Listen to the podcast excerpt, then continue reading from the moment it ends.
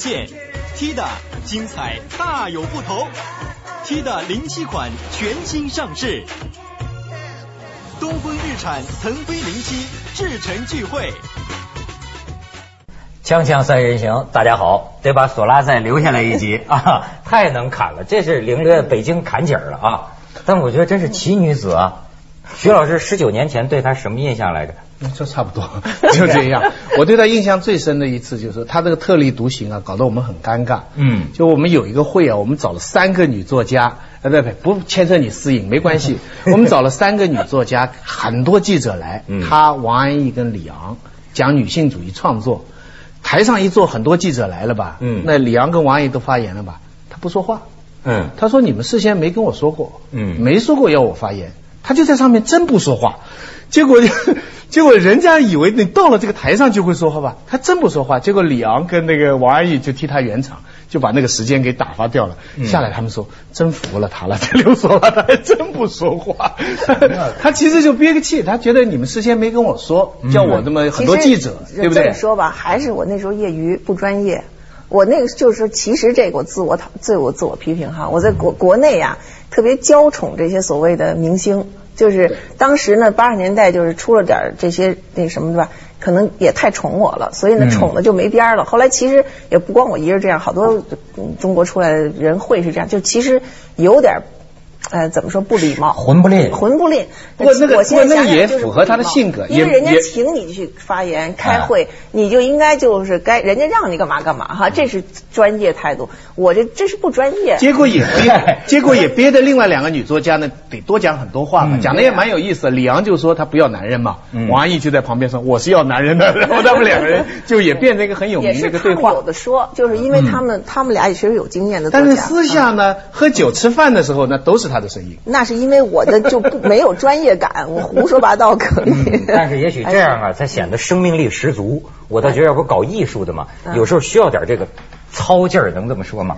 啊，我不，我不是特别的，就是说，呃，非常的呃，这个自我欣赏我这操劲儿，但是有点没辙，真的，就是因为这大陆的这个问题，这操不是好事儿，但是没办法，但是那是第一代，就文革后第一代大学生当中很多这样的人。那也不单是他一个，为什么你别无选择这些作品出来，那个时候得到那么多人共鸣呢？嗯，也就是这个道理。就是我现在就说到题儿上了，你讲这个你别无选择是讲大学生，咱本来就说呢这几天高考呢，对，咱们要说这几天高考呢，我有一个问题想请教你们两个哈，怎么这么些自杀的呢？就是不是，呃，就是为什么现在一说到高考啊，哎呦这个压力啊就受不了了，就不行了。按说你们那个时候高考选拔的概率还更低。对。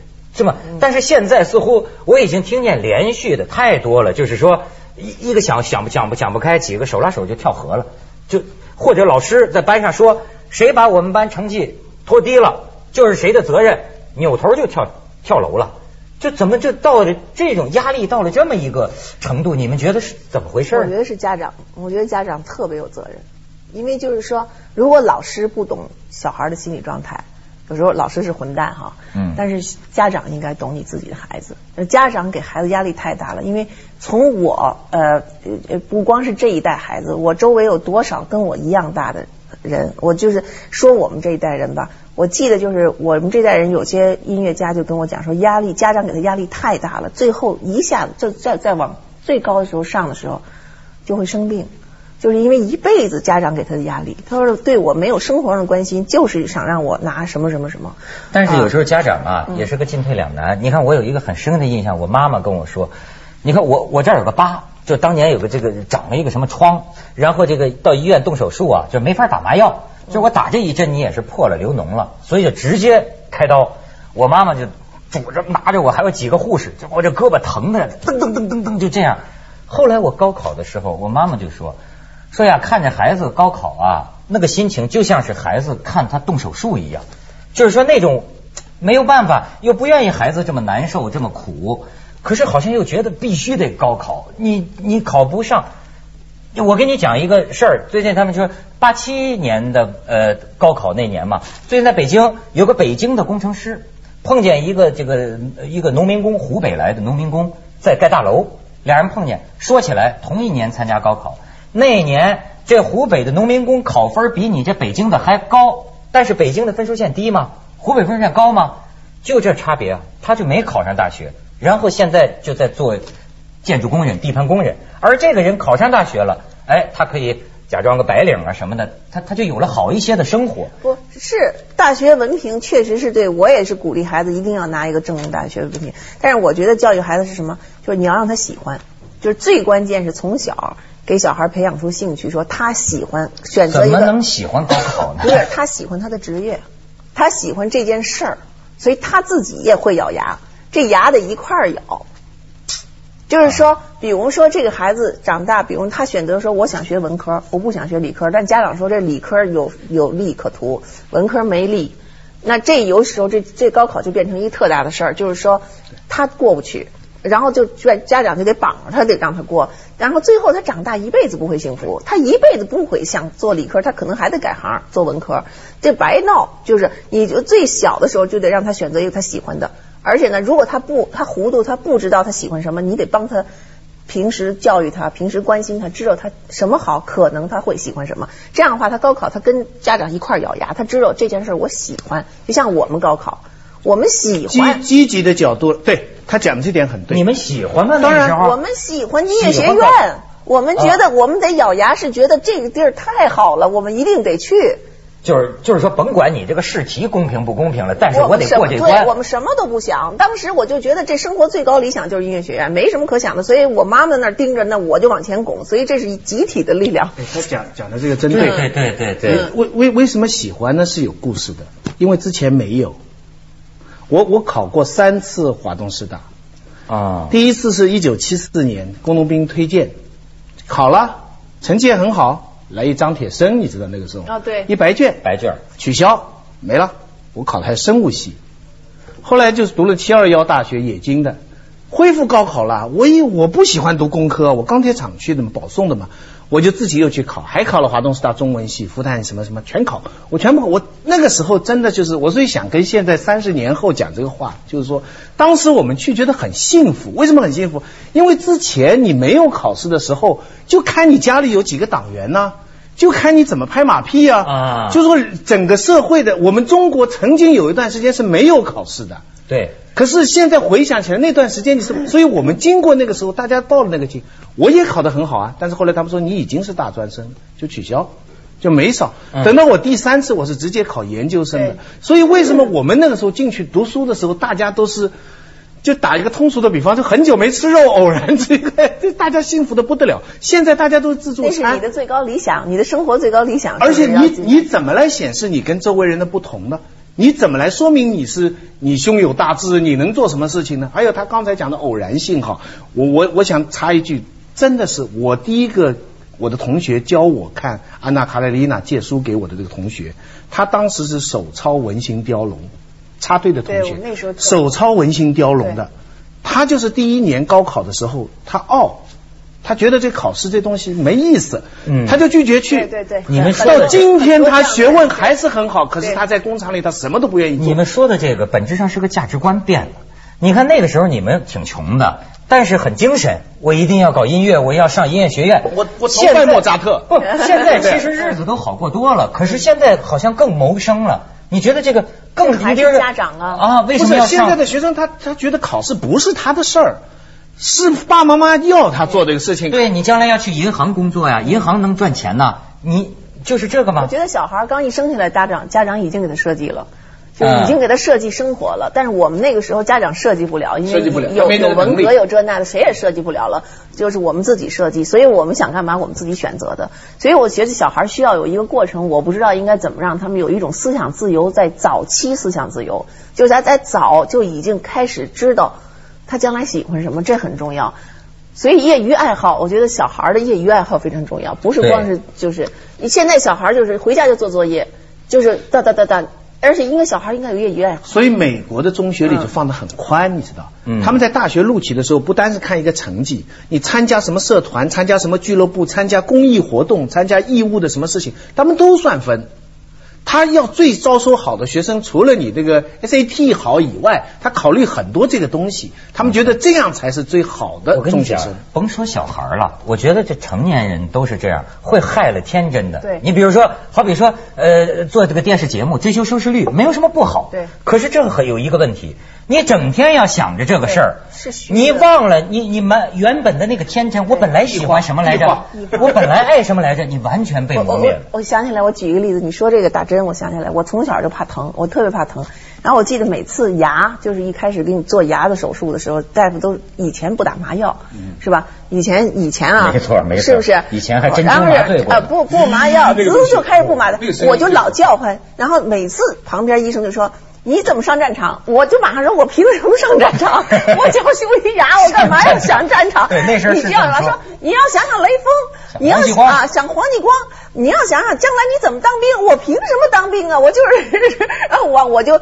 叫我就拼命叫，然后而且呢这件事儿我就死不认账。每次现在我一进医院，他说我就说你们打不打麻药？不打麻药，我不上这个地儿，我就绝对我告诉你，我这辈子不想当英雄，我就干脆认了我这件事儿。怎么我碰到跟你一模一样的事情？哎对，我是那个脚趾要拔一个哈，他麻醉针打晚了啊，不，他打了以后要过二十分钟才能拔，可是他一打了就拔，其实那个没起作用啊。嗯。我痛的要命，他说想想史泰龙，想想史泰龙，那个滴一滴血嘛，那个史泰龙不是这个人呢，就是。为什么要想想英雄或者想想别人？要想精神来，就是我觉得小孩应该有一个东西，就是说小孩应该自我承认，我是害羞的，我是胆小的，我这方面做不了。我觉得人要首先学会自我承认，我那方面能做好啊，我什么好什么不好，自我承认。小孩家长应该教小孩自我承认，而不要愣冲着啊。这算自甘平庸吗？呃，不是平庸多美呀。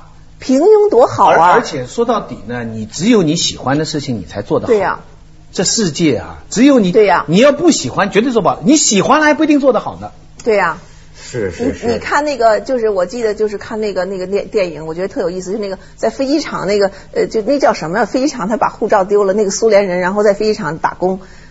啊，那叫什么？汤姆汉斯演的那个，对对对对，我就觉得那个就是一个象象征，当然有别的意思不想，但是其其中有一个就是说，当你没有身份、很平庸的时候，你能找着快乐。我觉得我特别喜欢他说的一些话，我为什么喜欢呢？因为听了你说的话，我心里觉得舒坦。你比如说，我有时候见他说一些话，就说一个人可以不那么成功，可以不要当第一啊，呃，可以。平庸的过一辈子，享受一些生活的美好。你知道，处在高压力下的人听到这种台词啊，他心里获得安抚，至少是，所以他安抚。但是人家会说你站着说话不腰疼，饱汉不知饿汉饥。对，咱们先去一下广告，锵锵三人行广告之后见。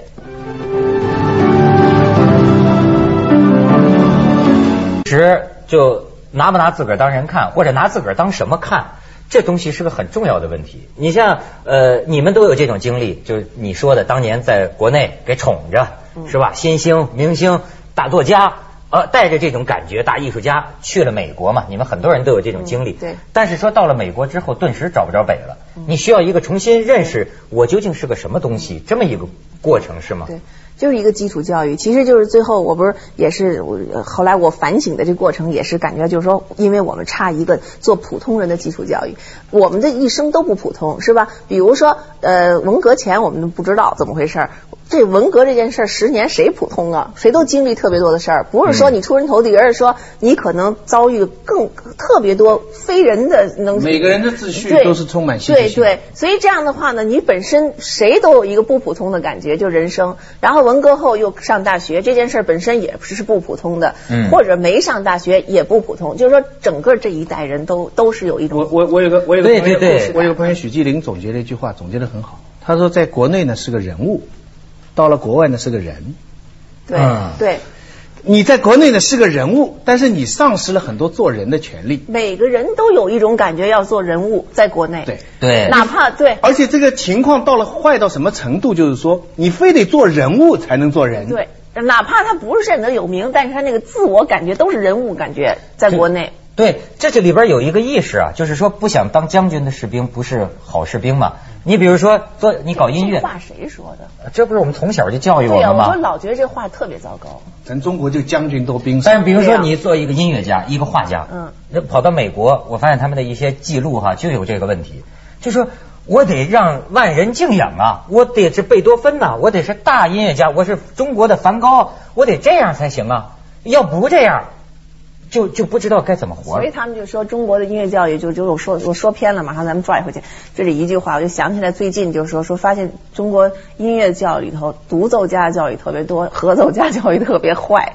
就是说大家都不会做四重奏和合奏，因为谁都想当独奏啊。但是他在合奏的时候，你不合奏的时候，每人都是螺丝钉，你什么都不是，你必须没有任何自我感觉。合奏嘛，你要听着别人，这是一个人生道理。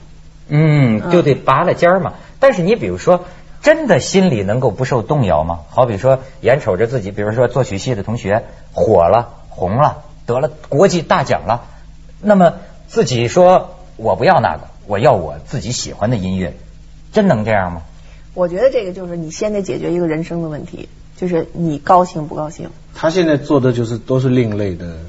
对啊，我就是自自认游击队，我认自认我就是游击队打游击的，或者说自认，反正因为我记得我我我认识一个非洲的一个艺术家，他就说，我说你你怎么想你这一生？他就在非洲，在法国什么做艺术，然后呢，呃，他就说，他说我是一个小小小小的人。呃，我特喜欢他说这种感觉。对，我也特喜欢。他说我就是一个小小小小小小人。我说那你如果来世你还干嘛？他说我来世我还在非洲。他说因为我就是一个小小小小的人，我就想着我们非洲那个村子，我觉得特有意思，就活很高兴，而且从来不着急。我有时候碰着好多这样的人，就是。我觉得你要是学会这个的话，你确实你的眼前就看了这一点儿，就是从你们家到那小铺买 买买瓶啤酒就行了。社会呢，现在基本上是像美国的那种全球化在发展。嗯。不仅高校的教育体制化，大家纳入了这个机械化的竞争。嗯。而且这个教育制度之外的弥补机制啊，也非常体制化。我讲的就是那些超女啊、超男呐这些海选，也非常体制化，使得大家就是。往英雄出名、出人头地人物，就一村庄，大家要扶一个人物上去，也都这条路上走。中学生对不对？我读书读不好，我做超女去，这个多累啊！你说家里的人要是愿意支持他做超女去，你想想这多累啊！你想想。但是就是他他曾经讲过嘛，就说八十年代的时候好像还不是那么求钱，但是求名。到九十年代了呢，求烧钱啊，靠钱。但是呢，里边有个共同的东西，就都是要所谓的成功，就人物感。哎，人物，我是一人物。哎，我觉得这种心理，你你对这个心理，你知道到现在啊，我就想起来，就现在小孩儿，我记得有时候跟现在年轻的音乐家聊天的时候，我跟他们说音乐，他们说，那你先给我看这人物自传吧。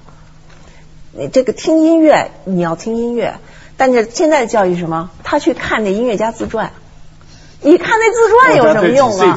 就大家都是在学音乐的时候，他的人文精神没有学。我经常就讲，你要讲听这个音乐，然后你听这音乐后的人文精神，他们不是，他们去先看这个音乐家自传，有多牛看啊？这人到底一辈子都干嘛了？所有人都去看自传，然后最后特别背这些人，比我都背得清楚，没用啊！你对音乐不了解，但是自传是咱们这个就是问题，因为你看自传，这叫人物嘛。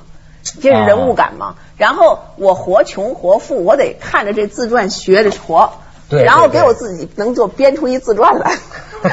所以，所以，所以高考是做人的一个条件，或者是一个组成部分，而不是做人物的一个起步。对。否则的话，你就会自杀，因为自杀夺人物啊，这感觉。呵，所以他还有过一句话呢，说这个英雄大不了就是活条命啊，但是名人呢，就是怎么拧吧拧吧，把自己放进史册里去，这是名人追求的。咱们去一下广告，锵锵三人行，广告之后见。